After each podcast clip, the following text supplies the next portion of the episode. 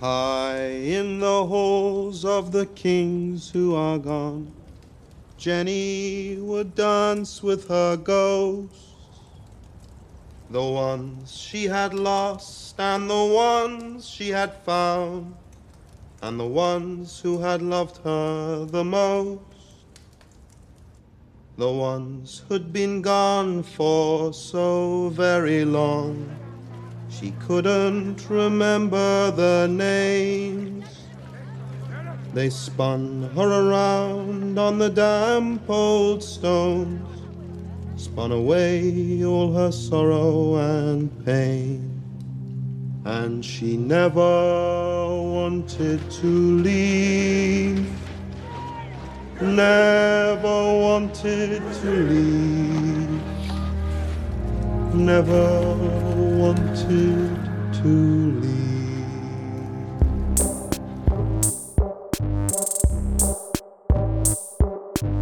You're not the knight? Women can't be knights. Why not? Tradition. Fuck tradition.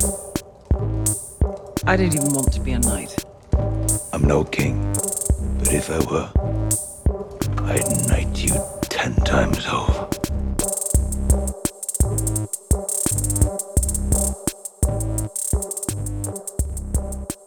Bienvenidas y bienvenidos a otro episodio de Desmenuzando. Yo soy Mario Alegre Femenías. Y yo soy Rosa Colón. Saludos, Rosa. Saludos, Mario. Yo dije que iba a practicar lo de Valar. Está bien, Harris, porque- pero no, eh, no, no he practicado lo suficiente. Así que Está no me voy bien, porque nadie se está recordando del Many-Faced God, so whatever. No, hubo un. Como que Ari habló en este episodio del, de Death Has Many Faces, Ajá, pero eso fue lo más cercano que tuvimos a un Ella callback. pudo, pudo haber abundado un poquito más en ese concepto. Sí, pero como sabemos, Ari estaba preocupada por otras cosas en este episodio. Ah, Así sí. que vamos a, vamos a dar impresiones generales del Mm. episodio número 2 del Season 8 de Game of. Thrones, titulado A Night of the Seven Kingdoms. Tear. Sí, hay que hablar mucho de esa escena. Vamos a ver, pero no vamos a adelantarnos. por- Ok, ok, ok. Impresiones generales, Rosa, ¿qué te pareció el episodio? ¿Hubo mejoría de la semana pasada? Mm. Hubo esta? mucha mejoría, yo siento. Este era como que el episodio uno que yo quería haber visto cuando empezó el season. Tiene, tenía como que mucho más feelings que el primer episodio, que fue como que medio clínico. Ahora en comparación con este. Sí, yo al verlo, yo, yo hubiera hecho quizás una película de hora y media. O como ellos van a tener estos episodios que duran 60 y pi- eh, seten- 70 y pico de minutos, 80 y pico de minutos. El próximo es ochenta y pico. El próximo es el más largo, son 82. El tercer episodio va a ser el más largo. eh, pero yo hubiese combinado a lo mejor lo que pasó en el primero con este segundo y hubiese corrido mucho mejor. Porque, pues sí, el primero hubo muchas reuniones y mucho, eh, como que re- un recap, como dijimos la semana Ajá, pasada. sí. Muchos recuerdos de, recuerda todo esto, porque esta gente odia a este y porque este odia al otro.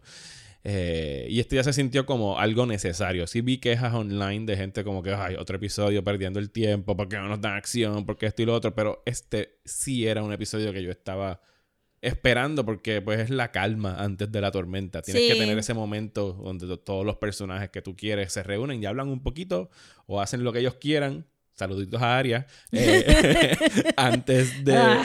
antes de que llegue la muerte. eh, Sí, I mean, en el big picture todavía pienso que perdimos un montón de tiempo. Oh, sí. Eh, Pero como- Saluditos a Brand también. Saluditos a Bran. We don't have time for all this. Pero eh, en el small picture me gustaron las interacciones mucho más que en el primer episodio. So estoy willing to forgo esta, esta hora y algo de, de tiempo eh, que perdimos de la historia grande por tener esta, por lo menos la, la escena del, del fireplace, que fue la- las mejores escenas fueron al frente del fireplace. Sí, sigo pensando que no vamos a tener suficiente tiempo para No. poder acabar esto satisfactoriamente. No. Pero de eso hablaremos más adelante. Vamos a empezar entonces de lleno con el recap Yes. del episodio número 2. Arrancamos de inmediato en Winterfell. Again. Pro- pro- proba- de hecho, todo el episodio es en Sí, Winterfell. el Aquí no hacemos Winterfell. ningún viraje a ningún otro sitio.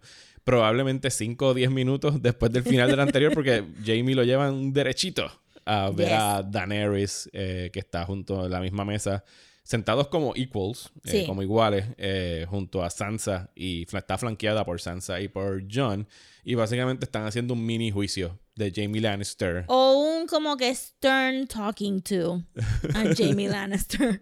Sí, Ah. como, como algo que, que tú me señalaste en algún momento, no sé si lo llegamos a grabar, de... En serio, Daenerys, si tenías estos issues con Jamie, Bien brutal. ¿por qué no los sacaste el season pasado? Lo estuviste mirando todo el tiempo que estaba en el, en el Dragon Pit en King's Landing, pero ahora es que tú tienes problemas con esto. Yo tenía miedo de que esta escena fuera más redundant y más larga. y mucho más larga. Ajá. Pero me gustó simplemente porque Daenerys está ahí para hacer este el contraste de Sansa y de John. Porque John está en las nubes. John no ha escuchado nada. John no está ni pensando en que Jamie está ahí. Cuando le preguntan a ¿y usted, eh, Warden of the North, qué piensa? Eh, necesitamos todos los hombres que Yeah, tener. whatever. Like, I don't even care, you No, guys. me voy de aquí. I have more pressing stuff on my mind. Ahora mismo yo no puedo bregar con esto. Me acabo de enterar de que toda mi vida es una mentira.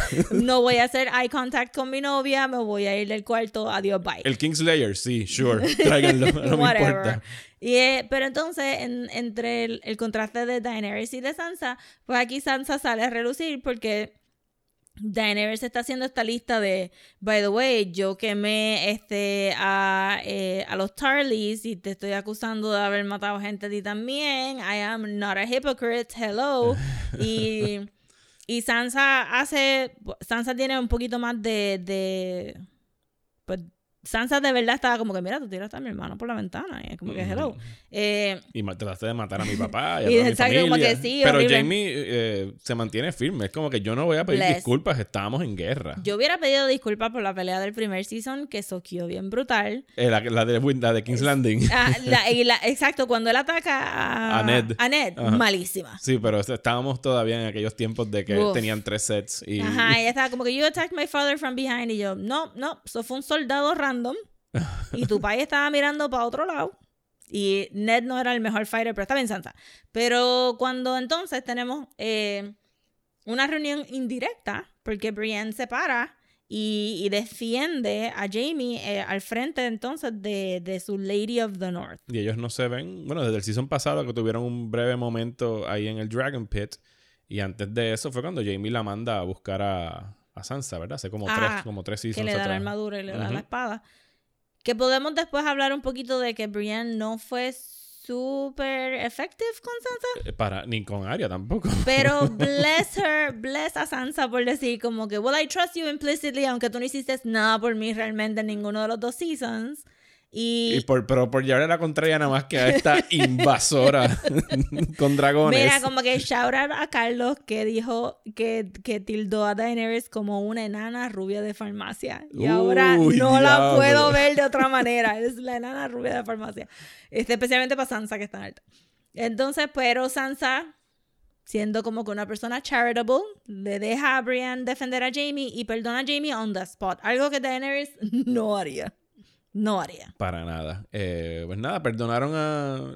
Todo el mundo dice, pues ok, que venga el Kingslayer. Sí. Eh, se van del cuarto. Jon Snow ni se inmuta en mirar a Daenerys. Daenerys se queda como que sola mirando para todos Ajá, como lados. que, what? Estamos en high school drama. Pero todavía está en diabla y se va por un pasillito de esos, un tiro tipo Aaron Sorkin en The West Wing, de un- en un talk and walk, Sí. eh, donde básicamente vuelve a caerle encima a Tyrion por haber confiado en su hermana. Y es como que, loca, tú también. Y se después se lo, se lo restriega en la cara a Sansa más adelante. Le dice como que tú también confiaste en ella. Sí, es como que si tú habías hablado, una persona que no te cree que viene un zombie horde del norte, que no se quiere mover del castillo y cuando te lo traen dice como que, sí, sí, yo te voy a mandar ahorita, Armis, en vez de mandártelo inmediatamente, pues ahí todo el mundo quedó de bobito. Eh, Tyrion está pensando que le van a quitar el, el ser el hand de, de Daenerys. Yo Sí. no creo que vaya a No hay pasar. tiempo. Específica- no, no hay tiempo. Uno. dos, ya Jorah eh, poquito después setea la escena para decirle, mira, tienes que confiar en este tipo. Y by the way, también deberías hacer esta otra cosa que eres el que como que la impulsa a ti. Eh, Daenerys, tienes que tratar de ser buena con esta gente y pues eh, establecer Sí, relaciones Por diplomáticas. favor, be sociable, sonríe de vez en cuando, háblales a estas personas. ¿Te acuerdas cuando conquistaste a todos esos brown people en esos? Pues estos son blanquitos, pero merecen más o Ajá. menos el, Ah. el mismo. Eh, eh, eh, finesse. Finesse. Si Daenerys está ahí más como que pateó la puerta de Winterfell y está como que, bueno, gente, ya yo soy la reina aquí, let's get this ball rolling. Y hilarious, y ella todavía está bien enfocada en ese Iron Throne. Pero es como una persecución tan hueca de algo y Sí. cada vez se hace más y más obvia. Porque íbamos a saltar eh, eh, a la escena donde se encuentra con, con Sansa, que tienen esta reunioncita donde como Que que, estuvo- ella... Esa escena estuvo perfect. Sí, esa escena estuvo muy, muy buena. De hecho, es la primera vez que están ellas dos solas en una escena. Después yo estaba viendo el... Tiraron un behind the episode después. Ajá. eh, que Sophie Turner, la actriz que hace de Sansa, dice como que yo a, a Emilia Clarke solo la conocía por televisión. O sea, sí nos hemos visto en premieres y en los sets y qué sé yo, pero nunca había tenido una escena con ella sola. Wow, sí, es verdad. Así que para ella fue como que ella estaba geeking out según ella de que estaba con Daenerys, en- teniendo una escena con Daenerys. Eh, y se sientan y como que tratan de llegar a un entendimiento. eh, porque Sansa está clara. Sansa está diciendo, mira, mi hermano John está enamorado de ti y yo he visto demasiados hombres cometer estupideces cuando están enamorados. Eh, y Daenerys le contesta, para mí bastante bien cuando le dicen, mira, yo no soy el que lo está manipulando a él. Él, en todo caso, el- la que vino aquí manipulada fui yo porque me enamoré de él y me y abandoné mi meta de ir a buscar a Iron Throne para sí, pero hacer ella esto". lo dijo super condescending. Oh, sí. Estoy Sí, hablando- en, ella en estaba todo momento. full, como que yo creo que Y le agarra las manitas. Ajá, es como que, ven aquí, nena chiquita, te voy a explicar algo. A mí no me están manipulando. Este, este, yo no estoy manipulando a John, a mí me están manipulando. Y tú tienes que entender que yo voy a ser tu reina ahora, que tú tienes que hacer lo que yo diga. Y Sansa se sonríe de una manera que, que Daenerys dice como que, it's working. Y después no. No, tan pronto ella le dice como que, ¿y qué pasa cuando tú tengas el Iron Throne? Es como que, pues, yo soy la reina. Ajá. Y el norte, porque Ajá. nosotros no vamos a volver a doblar rodilla para nadie. Y ahí se acabó la amistad. Sí, Daenerys is not having it. Daenerys está como que no, yo tengo que ser reina y tú tienes que hacer lo que yo diga. Y estábamos cuadrando, and I was smiling y me voy. Y se va. E inmediatamente, no, eh, tienen una interrupción. Los interrumpe un Ah, Maester claro, sí. para decirles que llegó Theon con los Ironborn. Y esta fue una escena que te comenté sí, que estuvo por el Messenger. también. Que Theon llega a decir, yo vengo a pelear por Winterfell. Y entonces, y Daenerys se queda como que, pero ¿por qué no estás con tu hermana en los Iron Islands? Y él le contesta, yo vengo a pelear por Winterfell si me lo, si Lady Sansa y la mía directamente me lo permite. La reacción de Sansa es lágrimas y abrazos. Ajá. Y Daenerys se queda estupefacta con esta cara de, no entiendo qué está pasando Es aquí. que todo era super alien para Daenerys. Tiene un muchacho que vino a pledge loyalty a Winterfell, que nadie ha venido a pledge loyalty a, a, a A Daenerys. Daenerys. A nadie. Ella está ahí porque o los compró, o los trajo, o porque John les dijo que vinieran.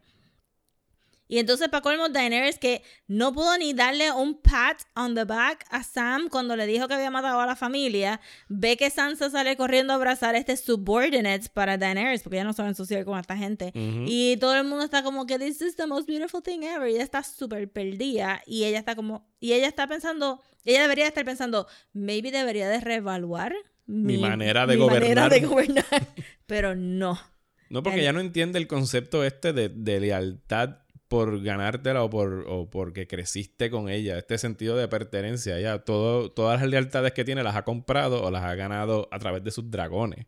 Y la, exacto, y, y aún, y para underscore that, porque si brincamos entonces a la escena de Miss Sunday con Grey Worm, tienes dos personas que la vieron a ella, o sea, Miss Sunday un poquito más, que la vieron a ella de huérfana perdida este con los dos Traki a reina de Meereen y ahora reina de Westeros, que están contando los segundos para irse, como que ella no tiene ni tan siquiera a Miss Sunday para decir De como lealtad. que Y, de y lealtad. Grey, Worm, Grey Worm también es otro como que cuando esto se acabe yo...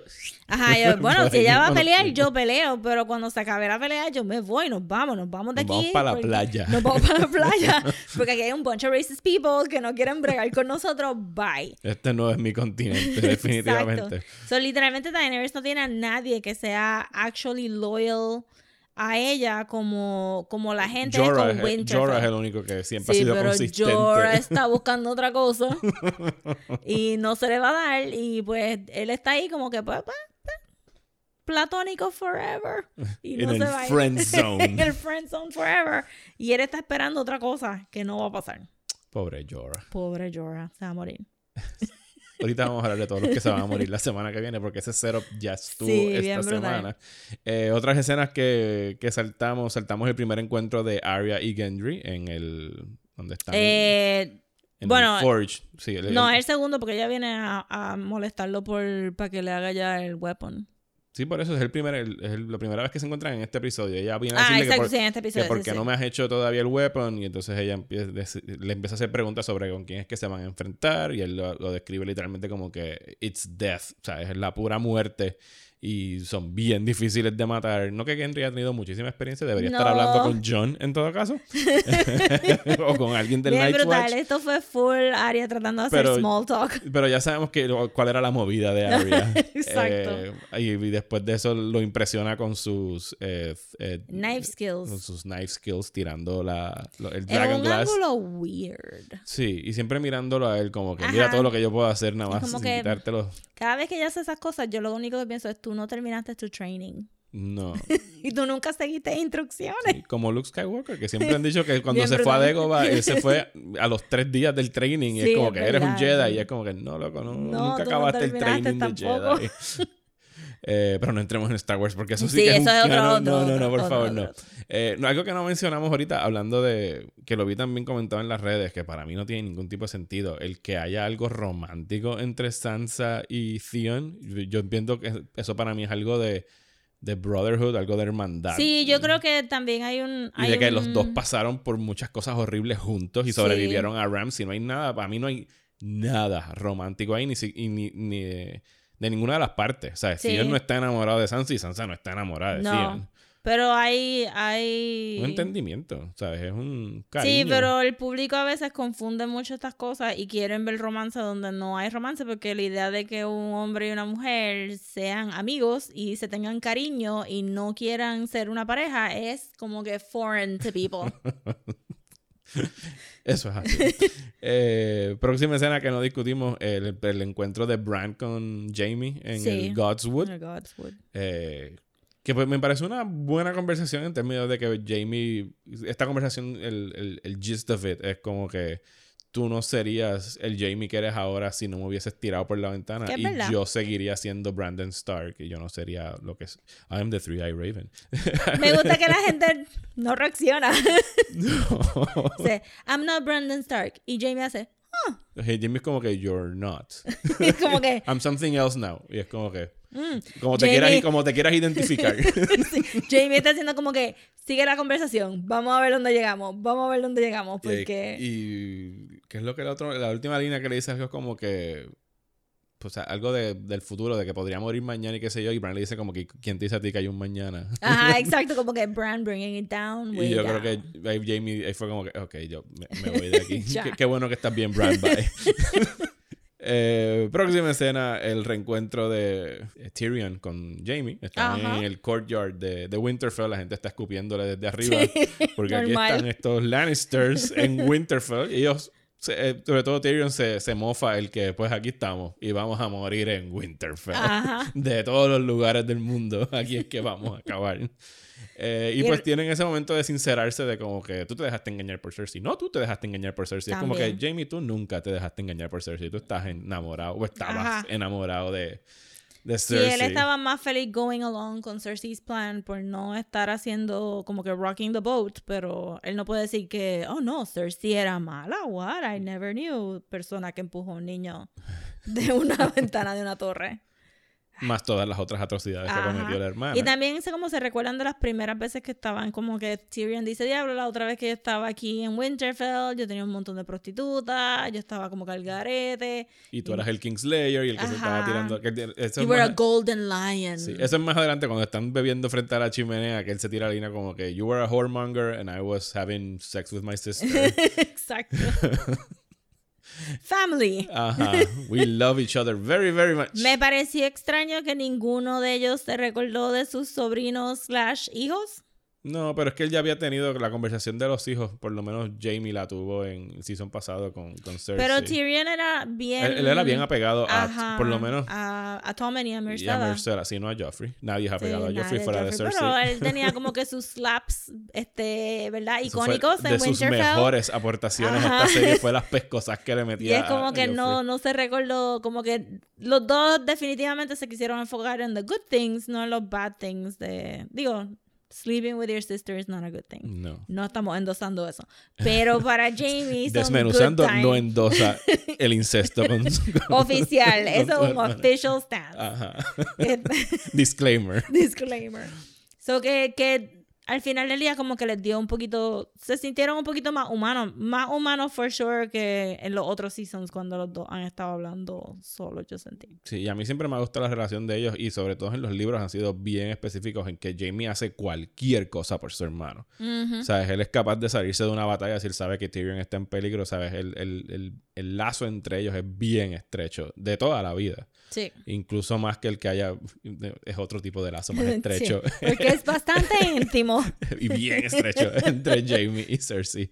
Eh, pero, Pero- Jamie, diga, ajá, dime. Pero exacto, Jamie de momento como que abandona a Tyrion y ve a la distancia a Brienne, a Brienne. que ahí es justo donde estamos ahora, porque espérate, ahí está Brienne. Y yo creo que hay que hacer un paréntesis eh, para explicar cómo es la relación de Jamie y Brienne en los libros versus cómo ha sido quizás manejada en Sí, la serie. Eh, pienso que han hecho eh, lo que es Jamie y Brienne en la serie, para mí es posiblemente la pareja más romántica en la serie. Sí. Eh, y quienes más tú les, por lo menos yo les creo, porque no son explícitamente románticos, los dos están obviamente guardando sus emociones y hay un- una atracción ahí, pero ninguno de los dos eh, se atreve a, a, En el a libro acción. específicamente, en el libro específicamente Jamie piensa que le da bochorno el, El estar enamorado de ella, sus, sus sentimientos por Brienne. Ajá, exacto. Eh, porque a Brienne siempre la pintan, sobre todo, específicamente en los libros. Aquí eh, Gwendolyn Christie pues, es, es una modelo. Sí, de Eh, verdad que es bien bonito. en, en los libros pintan a Brienne de verdad como una mujer poco atractiva, bien alta, bien, eh, no sé, o sea, Es con- con grande. es grande, con Es facciones grande, porque no es gordita, es grande. Eh, es fuerte, ¿sabes? Es No, fuerte, exacto. exacto. Y tiene este, los dientecitos para afuera. Me imagino que son más facciones más masculinas que lo que estarían acostumbrados a pensar en términos de, de belleza en, la, en el Yo lo que en pienso es como belleza. que este el estereotipo de una mujer rusa de hace como Sí, 15 posible. años una, atrás. una vikinga. Una vikinga que es como que es maciza, es grande, pero entonces no es bonita de cara. Y, y durante el libro su trayectoria no ayuda, ¿verdad? Porque le muerde, Biter le muerde el cachete, eso ya va a tener una cicatriz bien grande en el, en el cachete later on. Creo que también llaman la atención de que no tiene mucho busto. O sea, es Ajá, que no porque es tiene, bien grande, porque- Que no tiene, o sea, es bien musculosa. no es son- barrel, es, es- barrel, no es hourglass. No es Gwendolyn, no es Gwendolyn, Gwendolyn Christie. Christie, no. Así que pues aquí pues, pues, tú puedes a lo mejor... Por eso es que tú entiendes el, como que el disgusto de Jamie de estar atraído a esta Exacto. mujer eh, versus lo que tendría aquí el personaje de Jamie en la televisión. Claro, porque te quieren hacer un contraste de que él está enamorado de Cersei y Cersei se supone que es una de las mujeres más bellas de Ujú. Westeros. Eh, y aquí para mí en, en la televisión sí han logrado venderlo muy bien los actores, lo han desarrollado bien hasta ahora. Yo tengo un issue bien grande con el manejo de Jamie en la serie en cierto punto, pero pasando entonces tendríamos que hablar de los libros, así que vamos a hacer el paréntesis de, de dónde dejamos a Jamie y Brienne en los libros, porque para mí la adaptación de ellos dos ha sido bastante fiel y buena en la serie, sobre Sí. todo ese tiempo que tuvieron que pasar juntos en Season 2 y 3 Sí. que él tuvo que estar, que él siempre la estaba insultando y tuvo que ir a defenderla en el, en el él estaba en lo del Maiden and the Bear y todas esas Ajá. cosas. eh, que, eh, o sea, cuando ellos se tienen que separar en algún, uno de esos seasons, no me acuerdo si fue el 3 y el 4, tú sientes que de verdad ambos no quieren separarse. Y aquella conversación que tienen en- cuando se están bañando, que él revela todo lo que él tuvo que pasar con el Mad King y que de verdad él estaba tratando de ser heroico en ese momento y que era lo justo. Era Exacto. hacer era matar a ese demente. Sí. Era matar a Hitler. Básicamente, yo tenía a Hitler ahí, podía matarlo y lo maté. Y después todo el mundo me cayó encima porque maté a Hitler. Digo, probablemente él hizo como que mucho bragging about it. claro, pero, era un- pero en ese momento Jamie era más joven y era como que este gallant knight y tenía Exacto. que tirarse pues lo que haría cualquier Sí, lo que hizo George R. R. Martin con Jamie fue la descon- el deconstruction de ese, de ese este arquetipo de novela de fantasía. este. del, del caballero Exacto, en cualquier otra novela Jamie hubiera estado peleando por el Iron Throne también y hubiera sido excelente candidato para el, para el trono porque a la gente le encanta a esos caballeros y los warriors. Es Robert. Era un better Robert. mucho mejor Robert. Este, pero aquí no, aquí tiene que pasar las de Caín porque Game of Thrones y, y encontrarse a sí mismo versus a la imagen que él había construido de ese Golden Lion con su shiny, shiny armor. Y en la serie de televisión lo vemos pues con el pelito de él. Sí. que se ha ido yendo más. Más oscuro y más, Más oscuro. oscuro. Y que él siempre ha tenido este issue de cómo lo van a recordar a él. Porque está, existe este libro de los que Ajá, pertenecen ajá. en el Kingsguard y que ahí pues escriben todas sus hazañas y todas las cosas. De hecho, el otro día leí, no me acuerdo si fue en un post en Reddit o en alguno de los mil chats que yo estoy de Game of Thrones ahora mismo, alguien poniendo una teoría de que sería fantástica. Hay que ver si Brian sobrevive el próximo episodio. Pero de que la persona que entre su, su- sus hazañas en el libro sea Brienne. Que la, que la que Ah. escribe el récord de Jamie cuando Jamie muera, porque sí, yo pienso que Jamie Sí, va a Jamie morir se va a este morir. season. full. Que sea Brienne la que escribe las hazañas de Jamie, como que deje eso escrito, eso sería. Me destruiría. sí. Pero yo no pienso que haya tiempo en la serie para llegar a una escena tan chula como esa. Porque, pues. Pero yo sí pienso que Brian va a sobrevivir. Como que viendo pienso que sí. Yo pienso después que del episodio de hoy, yo la- de- antes del episodio de hoy de- del domingo, pues la tenía para morir. Si no puedes convertirme en el Knight en un episodio y matármela en el próximo. Sí. Pero no, no siento, siento como que ella va a ser una de las que va a sobrevivir. Yo- demasiado pure of heart. Y, y pa- Jamie tiene que morir. Eso está muy Oh, no, claro. Jamie se va a morir, sí, full. Pero en el paréntesis, sigo extendiendo el paréntesis de los libros. La última vez que vimos a, a Jamie y Brienne, lo último que supimos, eh, ha sido. eh, pasó lo mismo que en la serie. Él la manda en esta misión a buscar a, a los, a Sansa y a Arya. La manda con Podrick. Sí. Igualito que en la serie, Jamie se queda en King's Landing, eh, justo después de la muerte de su papá y... Sí, de su papá, de Sí. Tywin, de cuando matan a él, Tywin. ajá. Eh, Pero él se va. él se va porque lo mandan a hacer un siege en River Run. Él lo mandan a pelear una guerra que está ocurriendo en el medio de Westeros contra los Tullys. que lo hace, Cersei lo hace a propósito. Para salir de él. Para salir de él porque no necesariamente era un conflicto que iba a terminar rápido. Ella Exacto. sabía que sí. Ella iba- no quería tener a Jamie ahí por todo lo que iba a pasar después. Y de hecho, ahí es que está, entra esta escena que en la serie lo convirtieron en una violación Sí. en la, en- frente a la tumba de Tywin. Si no me equivoco. Sí, fue frente a, o la sí, de exacto, Joffrey. porque O la de Joffrey. la fue la de. Joffrey, porque en los libros todavía Marcella y Tommen se han muerto, Ajá. so, so ellos están full mourning a Joffrey. Están mourning a Joffrey y tienen, sí tienen como que este, sí, meten manos frente a la tumba de Joffrey, pero es algo consensual que pasa en los libros. Sí. Y después Jamie se siente asqueado por lo que hizo. Él de verdad ya tú sientes que él no tiene ese afecto por Cersei. Es que está pretty gross. Es, sobre, Está pretty gross. Es, es frente a la tumba de tu, frente al Sí. cuerpo, ni siquiera a la tumba. Que el, el ninguno, cuerpo y estaba vamos como que a ninguno de los dos le encantaba a Joffrey. No- Este, no era el favorito. No era el favorito. Cersei le gustaba pues porque era el primero, pero, pero más allá todo el mundo estaba claro de quién era Joffrey. Y sí, Cersei en los libros también llega a decir como que no, aquí no. Pero es más Sí, porque, porque... recuerda que en ese, en ese libro es donde ella empieza a acostarse con todos los primos para el otro plan que ella tiene y ella no podría tener a Jamie ahí mientras eso Pero pasaba. también era, eh, no era tanto por el sexo, era, era porque era en la iglesia. Ujú. Entonces, en la serie no tra- eso no tradujo tan bien. Sí, no, la parte de la religión y de las creencias de los personajes Ajá, no son porque, tan es, fuertes porque acá. Cersei y Jamie son the worst, pero todo el mundo cree en la religión En los de Seven, los Seven. en los Seven, de los siete dioses. Y, pues la- las protestas en el libro de, de Cersei eran más porque era en la iglesia, no porque no quería tener sexo con Jamie. En la serie se convirtió en una, En una violación. violación. En otra violación de estas que se inventan en la serie. Este, que, que fue totalmente falla de los escritores y del y para mí algo que le hizo mucho daño al personaje de Jamie, para mí por mucho tiempo durante viendo la Para los el dos, porque entonces al otro día, santo remedio, eso nunca pasó y no fue violación y ella estaba chilling con Jamie y uno como que, adiós, ¿qué pasó? Exacto. Anyway, Brian se va y la captura eh, Lady Stoneheart. Lady Stoneheart es un personaje que jamás llegó a la televisión, eh, que es eh, Kate- Caitlyn Stark converti- eh, revivida eh, Por, el Lord of Light. por el Lord of Light, por Beric Dondarrion, Ujú. que Soros. por Thoros, perdón, Thoros por of- Thoros of sí, Myr. ahí. Pero no es Beric, no, porque Beric es el que reviven también, es Thoros. Exacto. Ella la reviven, está por ahí sin poder hablar porque ella la degollaron, o sea que no tiene lo, no tiene la el- tráquea y todo eso, no puede hablar. Entonces ella está por ahí eh, vengándose de todos los que pueden. Ella captura a Brienne eh, y está amenazando con Arcara Pod y en ese momento, porque le, le están preguntando el, el paradero de Jamie para ir a matar a eh, Lady Stoneheart anda con, no me acuerdo si es el Brotherhood Without Banners. Yo o creo que es el un- Un, Brotherhood. grupo de... O, o un grupo que era de Brotherhood, Brotherhood. que se convirtió entonces para los Stone, para Sí, Stoneheart. es un grupo clandestino que anda trabajando por ahí en Westeros matando a diestra y siniestra a quienes les place. Yes.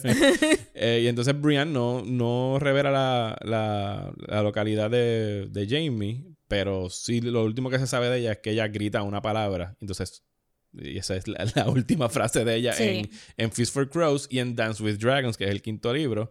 Jamie está en el Siege de River Run y coinciden dos cosas. Y aquí es que tú te das cuenta de verdad de cómo es la. El, cuán estrecho es la relación, el, el afecto de, de él por Brian versus el que sentía por, por Cersei. Cersei. Porque mientras todo esto está ocurriendo en Dance with Dragons y en Feast for Crows, que corren en paralelo esos dos libros, es que pasa el juicio de Cersei y todas esas cosas. Y cuando ella va a tener, ella pide primero un trial, champion. un trial by combat y ella le escribe a Jamie. Y en ese momento, en ese mismo momento, llega Brienne al campamento de Jamie y le dice: Necesito que vengas conmigo. Eh, Y pues Jamie se va con Brian. y la decisión es ir a pelear por mi hermana o irme con Brian y él se va con Brian. Y eso es lo último que vemos de ellos dos, por lo menos en los libros hasta ahora, hasta que el Sí. señor Martin le dé la gana de publicar otro. Eh, pero que así de, de, de, de íntimos, no íntimos, sino que de verdad él es siente algo por otra clase de intimidad, pero es íntimo anyway, porque es, es- él no confía en Cersei, pero él confía en Brian. Y no, pues posiblemente Brian lo está llevando a un sitio donde se va a encontrar con esta mujer. Sí, Pero pero, no anyway, sabemos. Lady Stoneheart está también un poquito confused. Yo no sé si Jamie, Jamie acaba con Lady Stoneheart. Sí, porque hay que recordar que, contrario en la serie, o sea, Lady Stoneheart obviamente está buscando a Jamie, eh, porque en el libro cuando Bolton eh, mata a Rob en el Red Wedding, eh, la, la línea no es The Lannister send the regards, es Jamie Lannister sends his regards. O sea, como que todo esto fue planeado por Jamie. Lo último que escucha a Caitlyn antes de morir es que toda esta matanza de su familia fue por culpa de Jamie Lannister. Exacto. En quien ella, eh, a quien ella liberó y confió en que iba a devolverle a sus hijas. Exacto. Pero realmente fueron los Bolton y ella debería estar como que enfocada con los Bolton. Sí, pero ella es un medio zombie no sé. No es un zombie. Ella siempre fue en One Track Mind porque también estaba súper confundida con Tyrion, pero podemos hablar después cómo Caitlyn hizo todo este revolú. A Sí. arrestar a Tyrion en aquel Si se hubiera como que pausado a pensar cinco minutos antes de abrir la boca, pero whatever. De todo esto es culpa de Caitlyn Stark. Todo esto es culpa de Caitlyn. Anyway, volviendo a la serie, pues sí, Jamie se reúne con Brienne, le dice que está ahí porque quiere pelear, pero él ya no es el warrior que era antes y quiere pelear bajo ella, o sea, Bajo que ella, ella. sea la que lo mande en, en el front line o donde sea que vayan a estar Y peleando. ella reaccionó y está como que, ¿qué, está- qué, qué tú estás diciendo? Porque no me has insultado como que desde hace cinco minutos. Y de verdad yo tuve que echar para atrás tanto para recordarme que él le insultaba. Sí, él decía wench y wench y Ajá, y yo diablo, ese Jamie hace tiempo que no sale en la serie. So, pero eso tuvo un nice touch, que Sí. ella todavía se recordara del otro Jamie. Sí. De hecho, los dos personajes que más, si tú los pones en un track desde el season 1 hasta ahora en el 8, l- entre los personajes que más han cambiado, que más han sufrido una transformación, habíamos dicho ya el season pasado, el episodio pasado que Sansa es uno, y yo diría que Jamie es otro. Jamie es que ha otro sido un cambio radical, que por lo menos Cersei ha sido bien consistente en quién es ella, igual Jon Snow, igual Daenerys, ¿sabes? Ellos han sido un one note, por decirlo así, desde el principio. Es que de verdad sí son one note porque realmente, pues, pues, es que no han tenido espacio para explorarlo tampoco. Tú no puedes hacer que Daenerys tenga dudas, porque si duda, pues entonces no se va a ganar el trono. Ujú. Y claramente quieren que empaticemos más con Daenerys para ese trono, so como que... Y Jon Snow ha sido bien consistente en que cada vez que le dan un command, él o lo suelta o lo pierde.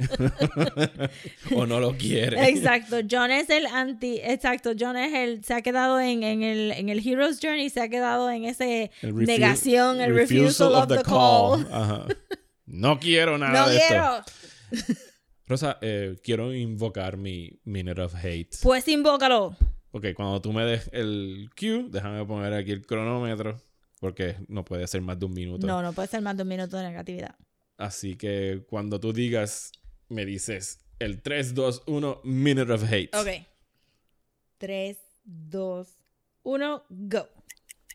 Existe este animal llamado Ghost en la serie de Game of Thrones. Mucha gente no lo recordará porque en realidad no sale en televisión desde el 2016, que fue la última vez que vimos a Ghost, el fiel acompañante de Jon Snow, el perro blanco que se supone que no se le pierda, el animal que si tú pensarías que tienes que ir a conocer esta reina que tiene dos dragones, tú llevarías tu super lobo para por lo menos frontear cuando llegaras a Dragonstone. Pero no, el lobo no estuvo apareciendo durante todo esto. Y aquí la cosa más ofensiva en el mundo, ¿sabes? El adding insult to injury del hecho de que no estén usando a los direwolves. Ponen a, al pobre Ghost en una esquina, en un tiro donde se están reuniendo estos tres personajes del Night Watch y no le dan ningún tipo de destaque. Y para acabar de chaval, parece un Siberian Husky glorificado, no parece un Direwolf como Nymeria. Estoy harto de que estén haciéndole este insulto a unos personajes tan importantes como los lobos.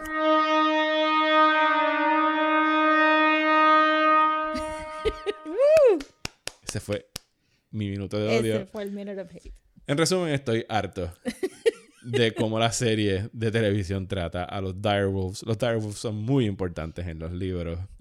Eh, pero por alguna razón ellos tienen todo este CGI para crear dragones y castillos y todas las cosas, pero, Pero los no. perros son muy difíciles. Los perritos son muy difíciles. ya. Ya. Yo lo, lo tenía guardado de la semana pasada, Sí. porque la semana pasada tampoco salió Ghost. Y Eh, no va a volver a salir. Sí, va a salir. Mm. Sí, yo pienso que va a salir. El hecho de que le hayan eh, hecho esa porquería, esa puerca. Va a salir para que lo maten en dos segundos y no vuelva a salir. a lo mejor va a haber un, un zombie ghost o algo. No me importa, estoy harto de que estén haciendo esto. Yo sé que estoy consumiendo ya más de mi minuto, pero. eh, Pero es que mínimo, de mano. eh, Hola, Ghost, tanto tiempo y un sobito de cabeza, No. Ghost. Nada, es como que. El pobre animal está allá atrás y los tres están mirando para el otro lado y es como que nadie reconoce que está Ghost.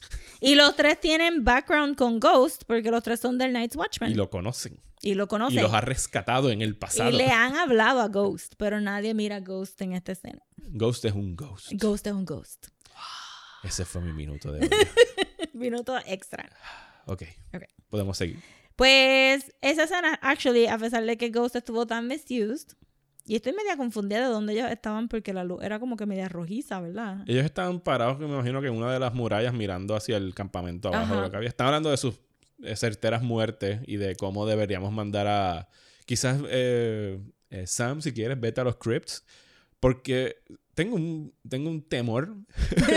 porque eh, cuando lo volví a ver el episodio, de verdad subrayan como cuatro o cinco veces que las criptas de Winterfell son el lugar más seguro para estar. Y yo creo que lo han dicho tantas veces que yo pienso que algo horrible va a pasar Pues allá mis abajo. amigos tienen una teoría, pero es que no hemos visto no hemos visto esto in full force, pero si ellos pueden levantar Ajá. the dead, pues entonces ahí hay un chorro de dead people. Son un chorro de esqueletos que podrían... le- Ajá. Técnicamente ya tienen que ser esqueletos, Sí, no quedan gente con carne. dust. Lo- el- más que está dust. fresquecito es Rickon.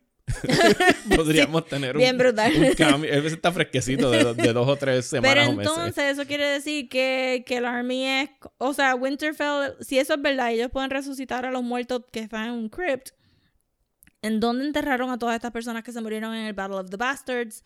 ¿Y Eh, yo dónde- creo que eh, alguien eh, me aclaró eso. Yo creo que John mandó a que los quemaran. Que los todos. quemaran. Ajá. Bueno, pues eso está bien, porque John, John siempre ha sido bien forward thinking con los zombies. Sí, es como que ya yo sé que alguien se muere, quémalo. Pero técnicamente han habido muchas batallas en Winterfell a través de los años y si ellos pueden como que resucitar Si Winterfell está esqueletos- rodeado de esqueletos. Ajá, exacto, pues no sé.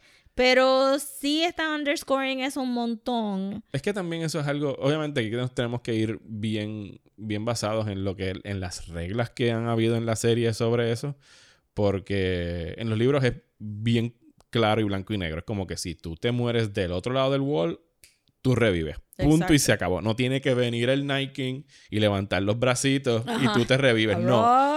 Inmediatamente, no, inmediatamente no. Pero si tú te mueres, vas a volver como un zombie. Exacto. En donde quiera que mueras del otro Pero yo lado no sé si gente que está muerta for so long Va a revivir va a automáticamente. revivir automáticamente. Sí No sé. sabemos, como que nos enseñaron con el Bolton la semana pasada, es que sí lo podían revivir, pero ahí no estaba el King para revivirlo. Por eso digo que las reglas de cómo se reviven son como que bien, Yo siento que bien eh, flexibles y bien convenientes. sí, yo siento que va a ser un misdirection porque ellos de verdad quieren hacer Helm's Deep. Y todo el mundo tiene que estar allá abajo. Y todo el mundo tiene que estar allá abajo. Y ahí va a estar Tyrion. O sea que tampoco puede haber como una gran masacre Sí, allá abajo. aunque Tyrion will die eventually también. Pero no ahora. No ahora. Ni en la semana que viene No, tampoco. no, no, no. Este, pero sí siento que a mí se me había olvidado, digo, no siento, se me había olvidado full que Sam era el personaje cobarde del Night's Watch. Pero él es el Y todo es, ajá, todo El es primero que mató un, un White Walker. un fue White él. Walker, y él lo tuvo que decir, pero a mí también se me había olvidado que Sam era tan ineffectual y, y de momento cuando tenemos la escena de Sam hablando con Jorah, dándole Heartsbane, este, su, su espada de la familia. Y es la segunda espada que le tratan de dar a Jorah. Y él no quiere la Y él espada. no quiere la espada. este, Esta la aceptó. la aceptó porque qué divino porque Sam es gordito. Porque obviamente John no lo iba. Porque John, tú sabes pelear, hello. Pero Sam está ahí como que I couldn't even hold it up. Y yo como que, ah, really, de verdad. Porque tú no eras el mismo Sam que estaba como que you have grown Sam porque tú estás so sentí que echaron al personaje un poquito para atrás para tenerlo en los cribs porque tenía que estar al lado de Gilly y de Baby Sam y paréntesis la actriz de Gilly está súper preñada Ok. Sí, Este- teníamos la duda porque estaba como que con mucha Nadie lo ha confirmado, pero ese es el standard look for pregnant ladies de Game of Thrones. Es ponerle un montón de mantos encima. Bien brutal, porque eso fue lo que hicieron con Melisandre el season pasado, porque ella también estaba súper preñada y la 20 emborujaron. Exacto, la emborujaron en trapo rojo y dijeron, call it a day. ¿En serio estamos todavía esperando que Melisandre vuelva? Yo no sé si ella dijo que volvía porque tenía que, que morir, en sí, lo, dijimos en el episodio pasado, pero... So va a volver. Bueno, hubo mucho, eh, mucha referencia a Melisandre este episodio. Sí. Como en la escena que vamos a tocar ahora. Que es Ujú. específicamente donde hay toda una conversación sobre Melisandre. Yes. Rosa, siento tu minuto de Yes, odio Quiero viniendo. invocar mi minute of hate. Tenemos dos minutos de odio esta semana. Yes. Eh, Pon el reloj ahí. Ok, voy a darte el cue. Rosa y su minuto de odio coming up en 3, 2, 1. Mi minuto de odio es la escena de sexo de Arya con Gendry. No hace sentido. Eh, fuera de mi argumento que, que Arya es muy pequeña para tener sexo con Gendry, que es muy mayor. Eh, la escena sale de la nada, se siente como que un poquito gratuitous y objectifying a- al personaje de Arya, que hasta ahora no se había presentado como una persona bien sexual o interesada en cosas sexuales.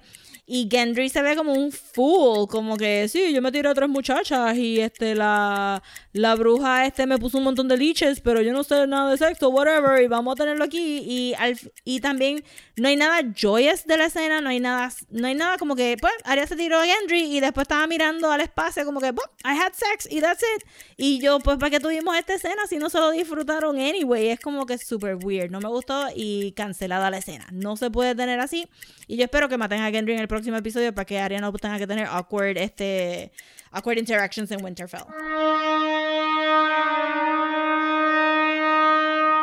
Y ese fue el minuto de odio de Rosa. Wow, ok. De es que está lo, malísimo. lo practicaste mucho más que mi minuto de odio. no, eso fue como que pure passion. Pura pasión. this. Ok, ok. Eh, yo pienso que lo que eh, Ari estaba pensando y al final cuando estaba mirando hacia el horizonte fue como que "Ah, me debe haber tirado a Pod. Bien brutal. Yo había escuchado de un Pod, pero no me he encontrado con él todavía en el castillo.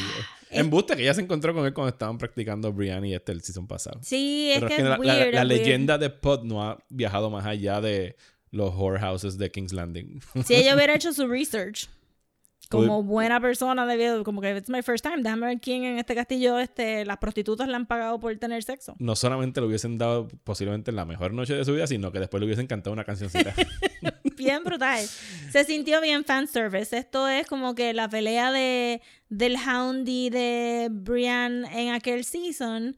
Eh, pero simplemente Arya teniendo sexo porque pues la actriz creció, tiene 22 años, es razonablemente linda, o sea, es preciosa, pero es razonablemente linda y pues la podemos tirar aquí contra Gendry que no se merece tener sexo con Arya, let's face it, ese hombre es un cero a la izquierda y entonces ya le aplaudimos que tuvo sexo, yay, y hopefully Gendry se muere y ella puede tener su, su fridging de su pseudo boyfriend. Fíjate, a mí, a mí no me molestó la escena, sí me sentí Es incómodo. que es bien incómodo.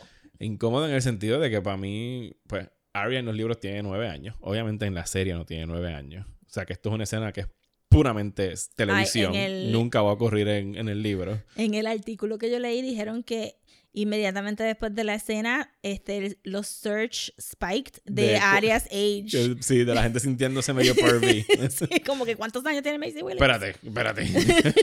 Eh, Macy eh, Macy Williams tiene 22 años, pero incluso en.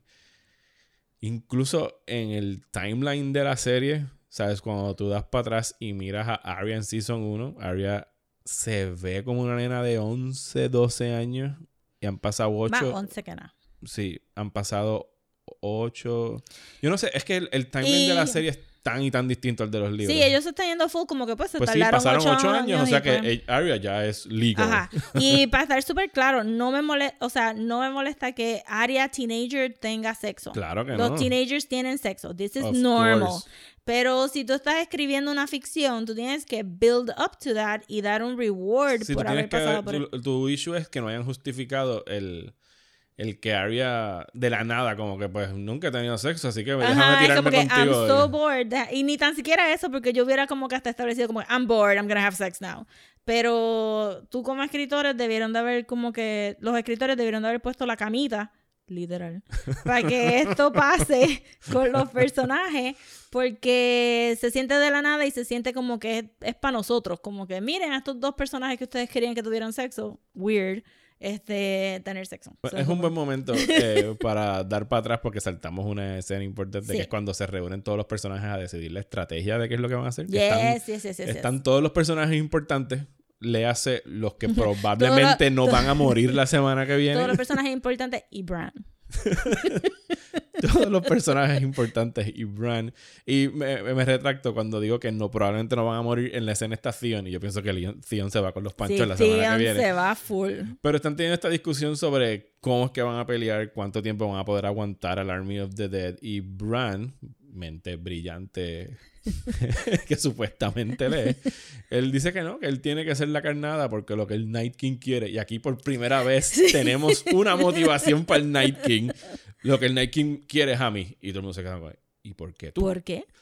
Porque él quiere Eternal Nights y quiere borrar a la humanidad y al borrarme a mí borra toda la historia de quienes somos. Que, es como que, it oh, makes no sense.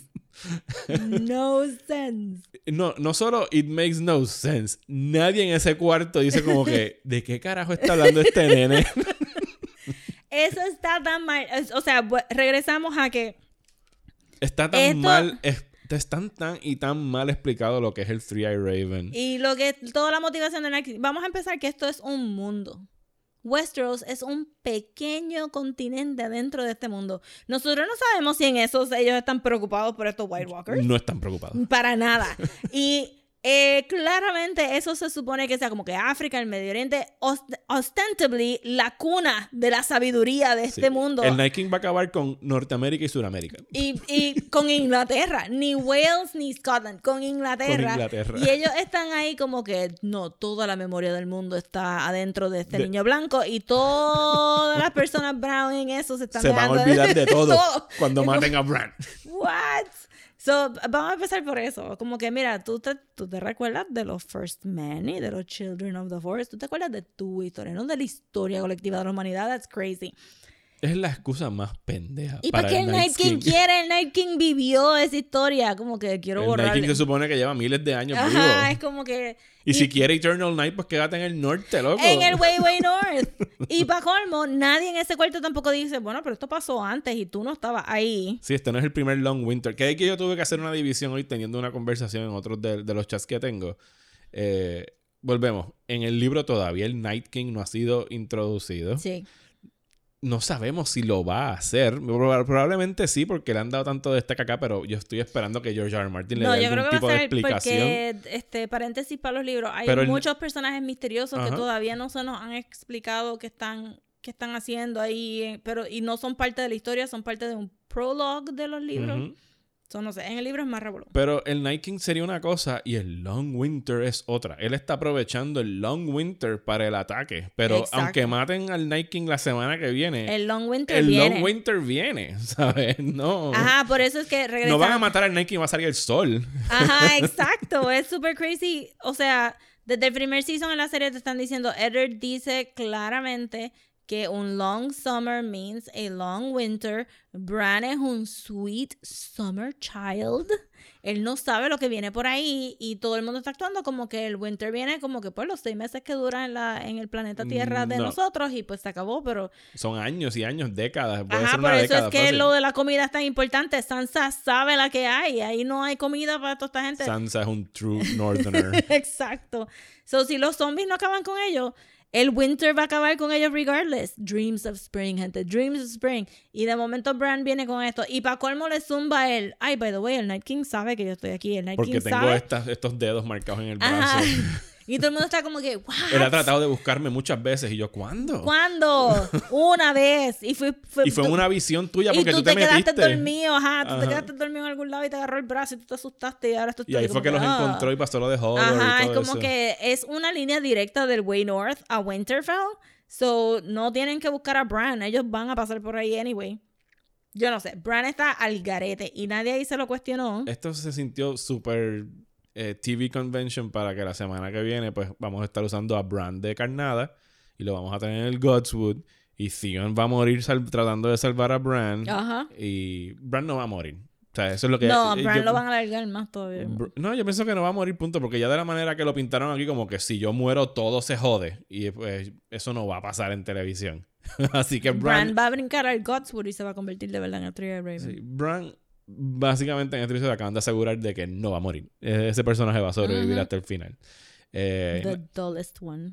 y nada, ese es el plan. Vamos a mandar a Theon, alguien que ha demostrado que es The worst. el la peor persona que tú puedes mandar a alguien O para protegerlo. Está, el corazón John- de Sansa es tal. Y, y John está como que, pues sí, mano, Theon parece una perfecta idea para proteger a Bran. A esta persona que si se matan, todos se van a mierda. Pues está bien, manden a Theon. Yo asumo que Arya va Digo, a estar escondida por ahí. Algo mencionaron de que iban a tener los dragones cerca porque no, Bran no pudo confirmar si el Dragonfire mataría Pero es al que, Night King. es que es, es zángano porque es verdad. el, plan, nadie, el plan está bien mal- está súper mal. El, este, nadie sabe si el Dragonfire de verdad mata al Night King. El Night King ya mató un dragón. No sé por qué van a tener a los dos dragones ahí. Porque claramente el dragón tiene que estar en los crypts de Winterfell, igual que todos los demás. Porque es bien importante. Él no cabe allá abajo. Sí, yo sé. Pero es donde debería de estar el dragón. Y Theon no lo va a poder este, rescatar. Arya va a estar escondida en algún lado para pelear con los Nightwalkers, pero ya establecieron que ella va a estar un poquito overwhelmed, maybe, porque no sabe la que hay. Bran, Y maybe. tenemos aquella escena en los cortos que ya sale corriendo cagada porque me imagino que ese va a ser Ajá. su momento como que te lo dije. Ajá, exacto, porque está muy confiada y entonces hay que slap her down a bit. Y, y ¿qué, qué, qué va a hacer entonces el, el, Night, el Night King en el dragón más lento del universo? Porque el King hace tiempo que él estuviera en Winterfell. Mínimo pudo haber hecho un, un reconnaissance watch por encima de Winterfell a mil pies de altura, como que, ok, ese es Winterfell. Ajá. Él va a aparecer de momento, tratar de quemar a Bran con el Blue Dragon Fire. Es como que esta pelea, it's gonna suck a little bit, yo pienso. Estamos preparados, vamos a tener necesitar más de Sí, un de prepárense, la semana que gente. No va a ser Helm's Deep. Aunque va a ser los- como que aunque todo pinta el- que la inspiración es Helm's Deep sí, y yo creo que hasta los directores lo han dicho version de Helm's Deep. No y van va a ser 82 minutos de Helm's 82 minutos, pero tú sabes que como que 40 minutos va a ser alguien agonizando la muerte con un big speech a, a lo... It's getting cold. Deep. Ok. I can't see. Hay otras escenitas por ahí regadas que podemos mencionar así rápidamente, como Arya encontrándose otra vez con el Hound y con Ajá. Do- Barry, que es como que pues, yo no y voy a estar Beric con tratando de hablarle ustedes. al Lord of Light bendito. La única persona que debería estar ahí como que, miren, deberíamos de traer más como que priest del Lord of Light Eh, para resucitarlo a todos ustedes. es eso. Y todo el mundo está como que, cállate, Beric Dondarrion, tú no sabes nada. Tenemos, ya hablamos de la escena donde le dan la espada a Jorah. Eh, aquí está Lyanna Stark. Lyanna Stark yo creo que se va con los panchos también. No, Lyanna Stark no se va nada porque Jorah le dijo como que te tienes Ah, que bueno, proteger. Jorah se va. Tiene que Sí, Jorah se va, sí, sí. Eh, y tenemos el, el final final. Antes de brincar a la mejor escena del episodio, vamos a dejarla para el final Yes. para acabar en un high note.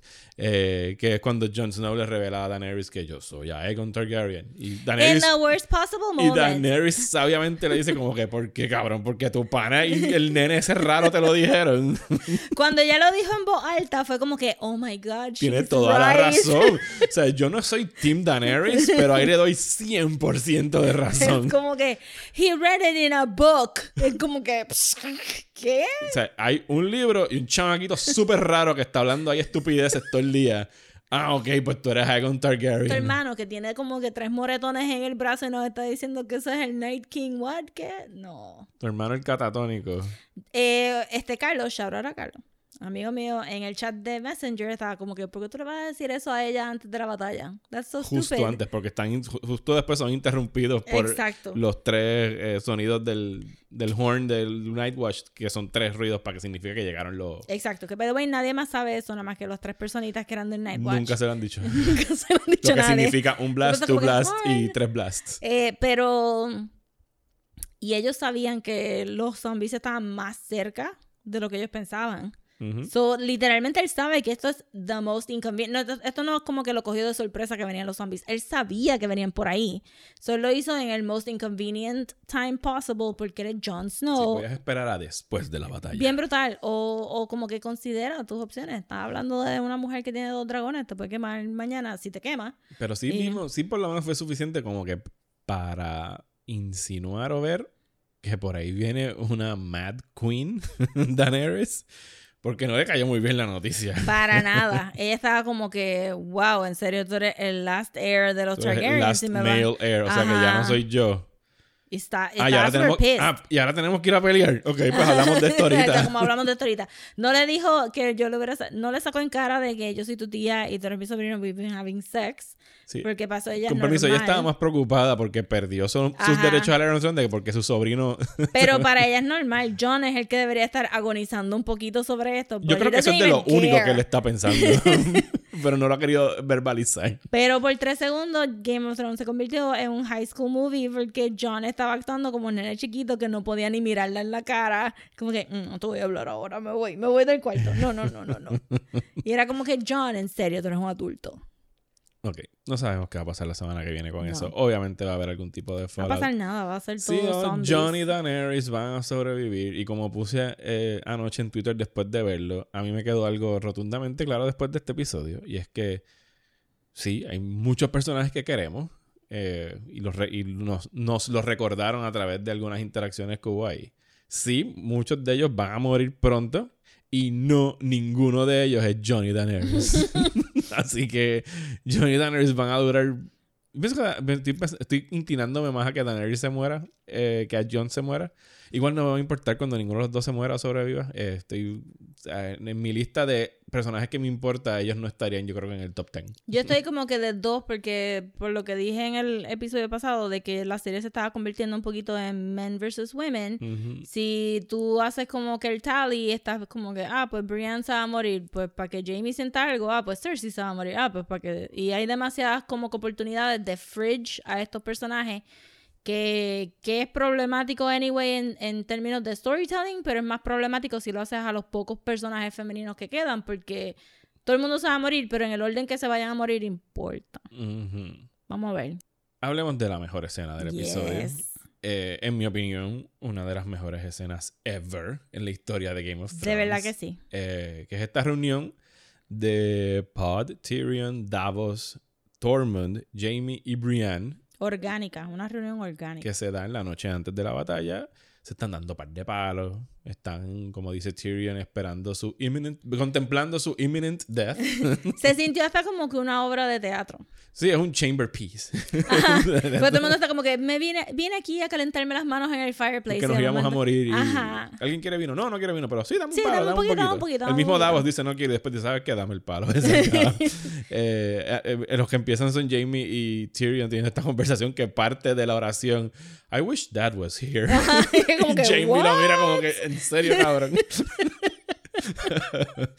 Eh, eh, se sintió bien natural esa conversación Sí. entre ellos. en- y, y de todo ese bonche, es como que yo no quiero que ninguno de estos se muera. Sí, pero casi todos se van a morir, menos Brian. Yo, yo siento que Brian no se va a morir. Brienne no se No muera. se va a morir. Eh, Pero entonces tenemos que ten- hablar de Tormund. Sí, Dortmund. Eh, Tormund, este episodio se la comió. Desde que aparece en cámara y después que dice, sí, sí, el King viene por ahí. Toda, the, the tall woman still here? o sea, Tormund está enfocado. Ese actor le quedó brutal. Eh, la manera de que él entra al círculo de personas que ya está establecido, la manera que él coge la silla y la pone. la arrastra. La arrastra y la no, pone no, al es- ladito. Es, todo el demeanor. Es Ah. como que él llega y la mira, es como que. Tú sabes que esta noche podría ser nuestra última noche vivos. y ella está como que mirando para todos lados. pur- es Tormund con su labia en 100. Él está dándole su 100% a que se le dé en esta última noche. Y no, no necesariamente funciona, pero, Pero es un, del- en- un Y- delight. Irónicamente, no queda para nada como. O sea, no queda creepy, ni rapey, ni No. nada por el estilo. Eh, Queda medio. Sí, medio vikingo, medio es bárbaro. medio goofy, pero medio también cavernícola, pero. es, este... El tipo lo- tiene un balance tan bien de- del, del balance Sí. cómico de la- del, del personaje. Y Brian, Brian... Los este, la- reaction shots de Brian son Ajá, importantes. exacto, porque ella no está, como ella no está weirded out, pues nosotros no estamos weirded out. Ella está como que un poquito awkward, pero lo está rebotando chévere, como que... Y que oh. tienen también las reacciones de los otros personajes como que diablos. Diablo. este tío". Pero es cuando ella, cuando, él le, cuando ella le dice, oh, I'm glad you're here. Y que este, no moriste en Eastwatch. Exacto, eh, pero no, pero no es necesariamente here. here, exacto, just here. Y entonces, pues, eso alivia mucho la Y la situación de, explicación de después de Tormund. como que, do you know why they call me Tormund's Giants Bay? Hay que arrastrar la silla y plaquiti. Ah, y ahí es donde todo, el, ahí las, las reacciones del Onion Knight eran precious. Sí, porque ahí fue cuando él dice como que, ¿sabes qué? Me voy a dar el palo. Bien brutal, como que I had, este, ¿verdad? El, este, I killed my first giant When I was 10. when I was 10. Y me acosté con su esposa Y inmediatamente ahí el después. Onion Knight hizo como que, eh, a diablo, esto está, esto está Estuve hardcore. bebiendo, estuve siendo lactado por una gigante durante tres Y meses. nadie en ese cuarto podía bregar con esa historia. Y entendemos que todavía en el cuerno ese tiene leche de gigante. Esa fue la implicación. Si no lo era, lo hizo a propósito para que tú Para pensaras. que pensara que era leche de gigante. Y después toma ese, ese líquido for an uncomfortably long time. Y se le chorrea por toda la barba. Por toda la barba. Regresando a Star Wars, paréntesis, unas amigas mías dijeron como que, ay, me dio igual de asco cuando Luke hizo, bebió el Blue Milk, Dale, el Blue Milk. directo en The Last Jedi. Pero Eh, sí, es que, es que ese actor, es que la cara, es que todo. Es todo. Y el, de- el hecho de que lleva ya como un season o dos persiguiendo a completamente infatuated con, y con es Brienne. un throwaway character en el libro. Sí, Esto hasta ahora sí, Storm sí. Es, es el to- es el, el personaje que asociamos con los Wildlings. Hay como tres, no me acuerdo de los otros dos. Ajá. Pero Tormund es el que se hace bien pana de Jon Snow. Pero no, no me recuerdo de él de ninguna manera como, como lo están actuando aquí. No, yo creo Eh, que el, cuento sí está en el libro, Sí. creo. Pero, pero el actor de verdad está making a lot con lo poquito que le han dado, porque es un personaje secundario. Este, y se va a morir en el próximo episodio, I'm sure of it. No. Sí, se va a morir. No maten Este, a. Pero, pero el actor está brilliant. Y Sabemos que si muere su último pensamiento va a ser Sí, "Sea la bien, madre, de no Brienne". pude acostarme con Brian. y nada, durante este intercambio, pues hará relucir el hecho de que. Ah, porque Tyrion ya le dice Sir Brian y le dice, "No, I'm sorry, lady, you're not a knight. Ajá, y es exacto. como que. Y Tormund como que, ¿por qué esto no es un knight? exacto. ah, porque traditionally women cannot be knights. Y Fuck tradition. exacto, este que siento que quedó super nice porque la manera que, que Gwendolyn Christie delivered esa línea como que, ah, bueno, es tra- tradition. Tú sabes que le duele. Sí, pero porque ella está está- acostumbrada de toda su vida a repetirlo. Ajá, exacto. Y está súper faking. Ah, yo no quería ser un knight. Y es como que mm, la manera que ella lo dice se ve tan vulnerable que todo el mundo en el cuarto se da cuenta como que, damn, she really wants this. Esto no es una palabra, esto es como que she really wants this. Y técnicamente nosotros deberíamos de saber eso porque ella estaba súper pompía con el prospecto de ser un knight para Renly. Que Que ella era parte del Kingsguard de, que era el de Renly. Kingsguard, que creo que no le hicieron, ¿verdad? Este full knight, Ujú. pero sí era Porque parte no del podían porque Kingsguard, ellos estaban todavía con todo. Pero Randy pudo, pudo haber hecho, pero está bien. Y ahí es donde Jamie steps up y por fin es el héroe que, que quería ser. Jamie se chequea como que Tormund, chequeate esta. Bien brutal. y ahí como que... Bendito. Pero Tormund, o sea, le hace el, el juramento del... La convierte en un knight. Eh, Exacto. eh, Eh, pero, ah, entonces, pero antes de eso, ella, porque aquí es donde también hacemos la diferencia del libro Brienne y TV Brienne. En el libro Brienne, Brienne es un poquito más insegura. mm, mucho más insegura, Mucho más, más insegura. Gwendolyn Christie, él actúa un poquito más sure of herself, pero como quiera aquí, sabiendo que Jamie la chavaba tanto y que está en un momento como que es solemn, pero puede convertirse rápido en un joke, este, ella busca affirmation de pod. Sí, porque el ambiente en la conversación era como que todo el mundo estaba vacilando y jodiendo y dándose palos. Exacto. Y de momento Jamie brings it down siendo serio, pero como ella todavía no confía, pero me, me gustó tanto que ella mirara a Pod y que Pod como que so imperceptible y dijera, sí, hazlo, Sí. hazlo, you want it, take it. Y entonces ahí hace, y la oración quedó bien bonita también, que yo creo que no habíamos visto a nadie nated con la oración de los Seven. No, y no la recuerdo de los libros tampoco. A lo mejor está, pero no la recuerdo. Ajá, yo siento que no, eso era para el Mother, el Father y el Warrior, y no más nadie. In the name of the warrior, I charge you to be brave. In the name of the father, I charge you to be just. In the name of the mother, I charge you to defend the innocent.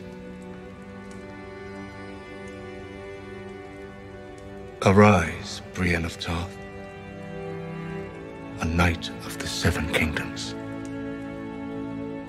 Y Tormund se pone genuinamente contento y todo el mundo se aplaude. y aplaude, un se para y aplaude, sí. Y no se puede morir Brian la semana que viene. Yo, no, no, para mí ya con esto, Brian full, Brian este Está es- viva. es regresando a Star Wars, Brian es Rey estableciendo un New Jedi School donde las mujeres también pueden ser knights o whatever. En, que, en el reino de quien sea gane el Iron En el Throne. reino of the people.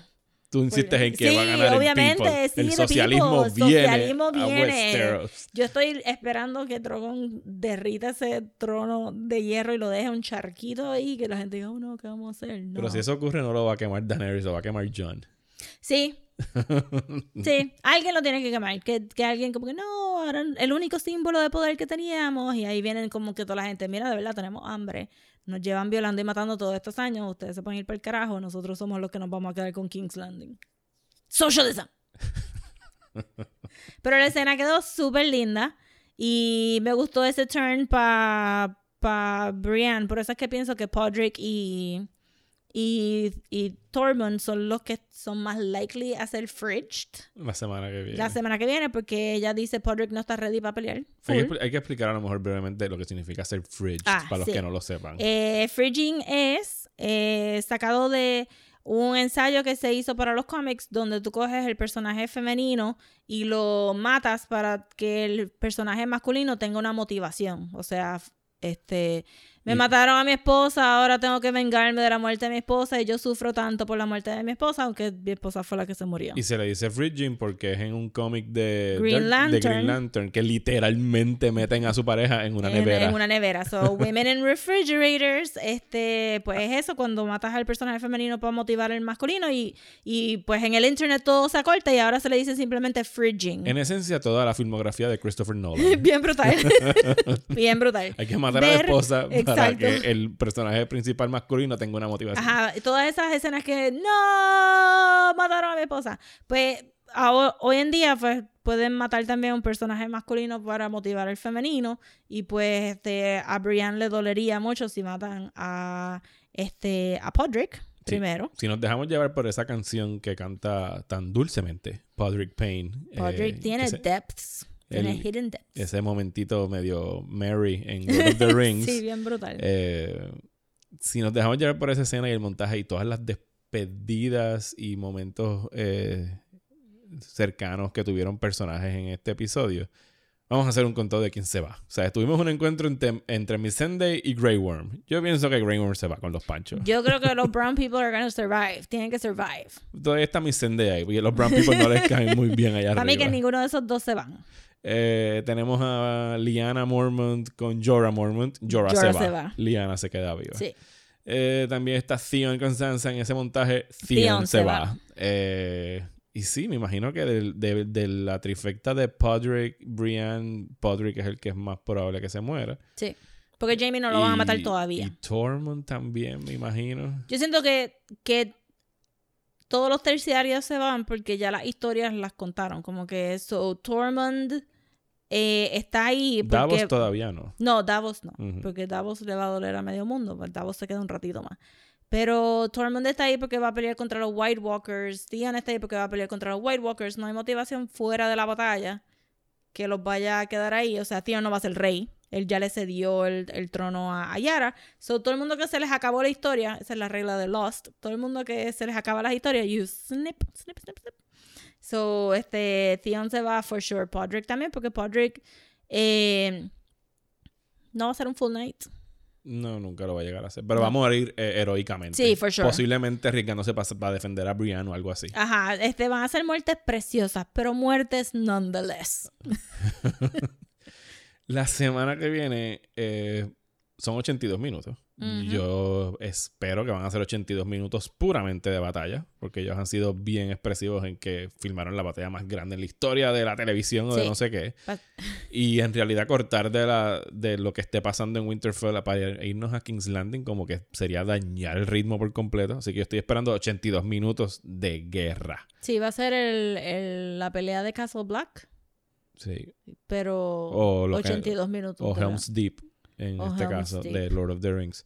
Eh, ya yo tuve esta discusión. Aunque Helm's Deep se fue como, como mucho revving up. Ellos ya están revved up. Esto va a ser como que. Sí, no, aquí ya acción, tuvimos todo el acción, rev up. Aquí Ajá. estamos en, en el tiro de Helm's Deep donde sale el, tron- el trueno y el rayo y se ve que ya está todo el mundo afuera. Ellos están parados en la pared esperando que lleguen. Exacto. Eh, tuve esta discusión porque hay, eh, hay personas que piensan que el Night King y el Army of the Dead va a llegar a King's Landing. Yo pienso que el Night King dramática y narrativamente ya sirvió su propósito. Reunió a todos estos personajes que queremos en Winterfell y tenemos que salir ya de él la semana que viene. ¿Tú con, estás de acuerdo con eso? Antes de este episodio me hubiera gustado. Antes de este episodio yo pensaba que estos seis episodios de este season iban a ser más sobre el Night King y menos sobre What Happens Next. Pero en este episodio they really hammered it home. Todo el mundo se estaba preguntando What happens next? What happens next? Soquea que un villain que estamos estableciendo por ocho años venga a en 82 minutos a no a tratar de destruir el seat of power de Westeros, sino la casa de uno del, de- del King of the North. Bueno, yo entiendo que su meta era esa, solo que lo van a detener aquí. Él se supone que acaba en Dorne. Se, sigue- se supone que siga que bajando, pero. Winterfell está en el medio. Y, Está en el y medio, recuerda pero que a medida que mientras más gente ellos matan, pues más crecen sus números. claro, pero entonces tú dices, o sea, si hubiera tenido una, una motivación más clara, Iría directo a King's Landing. Es lo que Iría, exacto, porque ahí es donde está el Seat of Power. Él es el Night King, tiene una corona. You would think que quiere también el Iron Throne. Pero como ha sido tan pésimamente Oh, malísimo. desarrollado. Y de verdad, de verdad lo que viene por ahí es que este episodio va a ser una batalla. y Vamos a tener tres episodios de Daenerys, Jon y Cersei peleando por el, Eso por el es lo que yo Throne. estoy pensando. Sobre todo porque aquí ya insinuaron en la reunión esa que tuvieron de, de estrategia que Jon Snow lo dijo como que si matamos al Night King, mueren todos los zombies. De la nada. De la nada él sacó ese. Y nadie se lo cuestiona. Como que, ¿cómo tú sabes Porque esto? ellos ya establecieron estúpidamente el season pasado de que si tú matabas un White Walker, pues aparentemente. No, no, olvídate, nunca lo de explicaron verdad bien. que no. Pero mataron un White Walker y todos los muertos que estaban alrededor de White Walker se murieron. O sea que el White Walker es como que el hotspot de Wi-Fi. Eso es un giant leap. Y cuando tú matas un, un White Walker, pues todos los que están cerquitas de ese hotspot se desconectan. Eso es como que random vampire rules de momento para estos zombies. Pero sí es algo que es, es un- es una estupidez de televisión, pero pienso que si ya la mencionaron y ya lo enseñaron el season pasado, ellos van a tratar de matar al Night King para que todo el... Van a tratar de destruir el Mothership para que todas las otras maquinitas dejen de funcionar. Es que era tan fácil simplemente decir, miren, el dragón vuela bien rápido, manden al dragón con el Night King a King's Landing, mata a medio mundo ahí, tiene otro army y sandwich Winterfell y ya ganaste. Es como que el Night King se supone que gane. ¿Tú piensas que el Night King vaya a ganar en el libro? Sí. Ok. Digo, no el Night King porque no Eh, lo que- sabemos. lo que sea que Lo vaya a que ser. sea, sí. El sí. mal va a triunfar. Eh, pero no, yo pienso que acá... En el libro es bien, mucho más pesimista que esto, yo pienso. Yo estoy esperando un final súper simplificado. Y por Sí. eso mismo digo que la semana que viene se acaba el, el drama con el Night King, porque ahora mismo Winterfell no tiene hacia dónde retreat. Y cada vez que el Night King mata a alguien, según las reglas de la serie, lo puede revivir. Así que ellos de verdad necesitan ir directo al Night King y matarlo para acabar Sí, con es un los bet, malos. pero nadie está actuando como que es un bet. Están actuando como que es un knowledge. Sí, y yo pienso que antes de que lleguen a eso, pues sí, van a matar a muchos de estos personajes terciarios y después van a morir y los números de ellos van a ser reducidos significativamente y después van a tener que enfrentar durante los próximos tres episodios a sea lo que sea que está haciendo A Cersei. Cersei. Sí, es que e- es the easiest and most boring way de cerrar esto. Porque al final del día no es. O sea, la historia no es sobre el trono.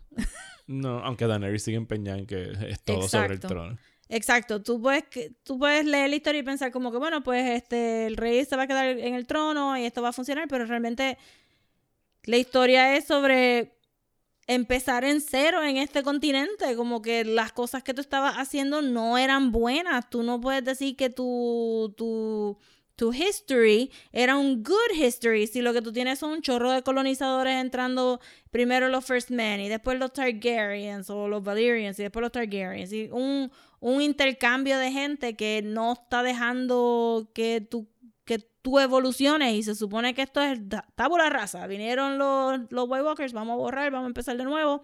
Ustedes se olvidaron de la magia de este continente, se olvidaron de su historia, se olvidaron de dónde ustedes vienen. Ahora lo tienen que recaudar, ¿verdad? Go back to zero, tienen que survive el winter y si llega primavera, you'll be different people then. Pero aquí es como que, no, yo quiero ese canto de metal que está en King's Landing, que yo puedo hacer uno igual en Winterfell. Y ponerlo en otro y sitio. ponerlo en otro sitio. Y me puedo, y si hay algo que el, el War of the Five Kings nos enseña es que cualquiera se puede parar en el medio de Y una decir, plaza pública. Yo soy el rey. Yo soy el rey. y la gente le va a creer. So, no sé, no sé por qué están yendo por este lado como que super simple cuando tenían algo un poquito más complejo.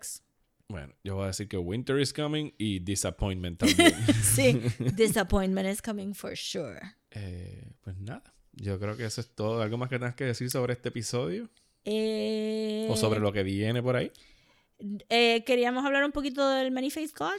Ah, sí, nos preguntaron por las redes sociales en, en Instagram, en Desmenuzando, nos consiguen en Instagram, sobre el Many-Face God y Arya y los poderes que tienen de cambiarse las caras. Eh, las reglas para eso son bien distintas en los libros que en la serie.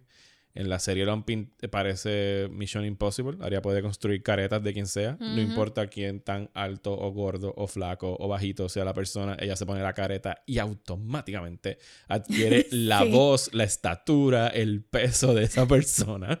Eh, así que pues eso pues da paso a que siempre tengo estas personas preguntándome por las redes sociales. Ah, eh, esta persona es Arya en, en- en- convertida en, con una careta. Y esta persona puede ser Arya con una careta. Y sí, técnicamente cualquiera puede ser Arya con una careta Sí, pero... por la libertad que la serie le ha dado a esas reglas, pero en los libros es distinto. En los libros es más lo pintan como algo de magia que tú tienes que entrenar para hacer y es literalmente un hechizo, como una ilusión óptica que tú estás poniendo sobre tu rostro. Que ella siente también, porque la primera carita que le ponen a Arya en el libro es de una viejita... No, de una nena que estaba... No recuerdo bien. si te lo- Yo me recuerdo que si no era una viejita que estaba como que media chava, era una muchacha que le habían dado una pela y que de momento ella sentía el ojo hinchado, pero ella sabía que no tenía el ojo hinchado, pero she felt it y, y era, era un proceso largo, no era simplemente me voy a poner la cara de alguien, como que eran unos hechizos complicados. Eran algo, sí, era algo, algo mucho más complejo, algo más místico y de, o sea, magia, magia. Ujú. libros son mucho más libres con, con las magias. Y obviamente una niña como Aria de nueve años no podría tener la estatura de un adulto de treinta y pico. O sea, que no es así como que tú puedes ser quien tú quieras. Tú tienes Exacto, que más o porque es menos... solamente la cara, no. Ajá. So aquí yo no sé, también pienso que no Arya con la conversación que tuvo con Gendry no mencionó el Many Face God, simplemente mencionó Death, que Sí, many técnicamente faces of death. Ajá, Many Faces of Death y que no hay nada ahora mismo fuera que tú digas, pues va a matar a Jamie, le va a quitar la cara a Jamie para acercarse a Cersei. Eh, pero does she really need to do that? No hay nada, no hay nada ahora mismo que ella necesite hacer face changing que, que proves to her advantage. Y es más como que hasta se gufiaron la lista de ella. Ella ya no está ni siguiendo la lista, ¿verdad? Y dijeron, No. mira, este no estaba en tu lista los, también. Sí, por un tiempo. por un tiempo, ya ella creció and she kind of grew out of it y, y sadly el show como que nunca supo qué hacer con, con el Many-Faced God. Y que ya usó lo de la cara primero para matar a todos los Freys y creo que lo usó también en otro season para vengarse de alguien, no me acuerdo ahora sí, de cuando se con el pedófilo que también había matado a... También, o sea que ya una tercera vez usando el mismo truco es como que Sí. repetitivo. En los libros, si les interesa mucho el Many-Faced God, pues lean los libros porque ahí de verdad hay un build-up hacia ese entrenamiento de Arya y que el entrenamiento de Arya no se ha terminado todavía. Sí, ella todavía está por allá. Y todavía está por allá. Pues nada, como siempre los recomendamos que lean los libros, yes. que son muy buenos. Yo, y tienen tiempo. Yo sé que George R. R. Martin no parece que tenga ninguna prisa por acabarlo. No, no. Pero nosotros los leímos hace 9, 8 años y llevamos todavía esperando. Así que Sí. ustedes pueden empezar ahora y les van a sacar mucho gusto. Si les gusta la serie, le- les puedo casi garantizar que les van a gustar más los libros. Yeah, for sure. Así que, Rosa, ¿dónde nos pueden encontrar en las redes sociales? Nos pueden encontrar en Twitter en a desmenuzado Desmenuzando Pod. en Desmenuzando Pod. Menos tengo que aprender la memoria, gente. Desmenuzando Pod. En Facebook es también Desme- Desmenuzando Pod. En Instagram es solamente Desmenuzando. ¿Sí? Eh, por favor, háganos preguntas para poder contestarlas aquí. Hagan shoutouts. Queremos interactuar con ustedes. Y si tienen Apple Podcast, dejen reviews. Gracias a los que ya lo han hecho. Yes. Eh, tenemos ahí como 19 reviews. Nice, Eh, gracias. lo- los queremos y los adoramos. Se notan ahora mismo que están súper parcializados porque todas son 5 estrellas. Pero se les agradecen Gracias. igualmente. Ya tendremos tiempo para el hate, que de seguro ya lo hay por ahí. Saluditos a aquellos. O hello. O, Sí, ¿verdad? Usted- ustedes Hello. saben quiénes son. Oh my God. You know who you are. Eh, si todavía están escuchando a estas alturas. Y no importa si no lo están haciendo. Eh, a mí, ¿dónde te pueden conseguir a ti en las redes sociales? Me pueden conseguir en Twitter, en Instagram y en Facebook por at Comics. Ya, a mí me pueden conseguir como Mario Alegre en Twitter, en Instagram. Y nos vemos la semana que viene. Yes. Chun, chun, chururun, chun, chururun, chun.